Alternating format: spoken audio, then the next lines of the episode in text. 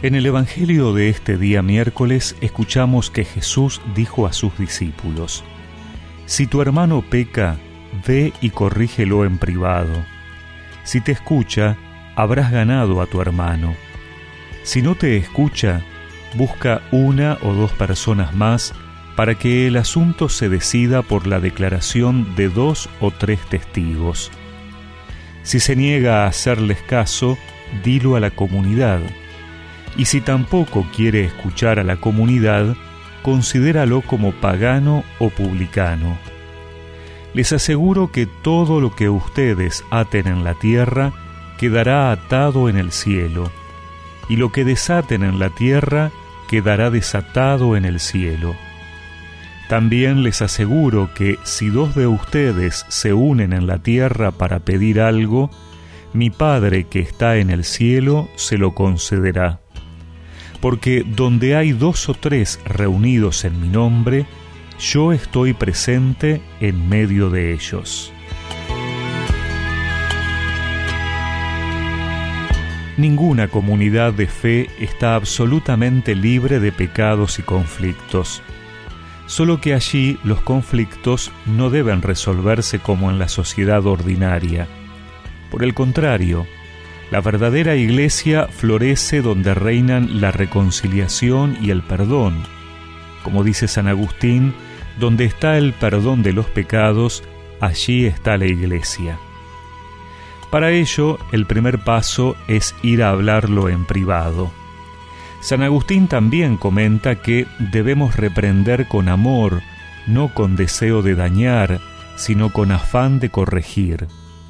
Si corriges por amor propio, nada haces.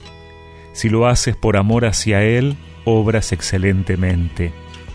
Considera por amor de quién lo haces, si por el tuyo o por el de Él. ¿Cómo no vas a pecar contra Cristo si pecas contra un miembro de Cristo? Recién el último paso es decirlo a la comunidad, que es la que tiene el poder de atar o desatar pero siempre lo importante es ganar al hermano que se ha desviado del recto camino. No se busca el castigo, sino que el hermano vuelva. La referencia al perdón y la reconciliación se completa con una instrucción sobre la oración comunitaria. El Señor no solo respaldará las decisiones que tome la comunidad, sino que estará presente en medio de sus fieles de un modo muy especial siempre que ellos se reúnan en oración. La comunidad orante es el lugar privilegiado de la presencia de Jesús y con Jesús presente el Padre siempre responderá. Hoy podría preguntarme si tiene también para mí la oración comunitaria un valor significativo, ya que en un mundo donde se privilegia el individualismo, el arreglársela solo con Dios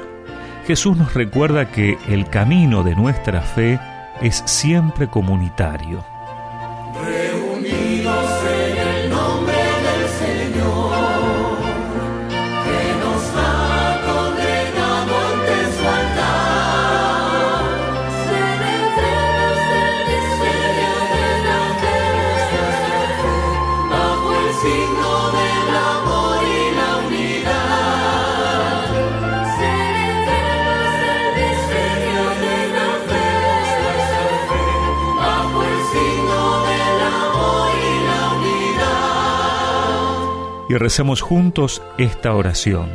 Señor, ayúdame a valorar siempre la comunidad y la oración hecha con mis hermanos, porque allí estás presente tú. Amén. Y que la bendición de Dios Todopoderoso, del Padre, del Hijo y del Espíritu Santo los acompañe siempre.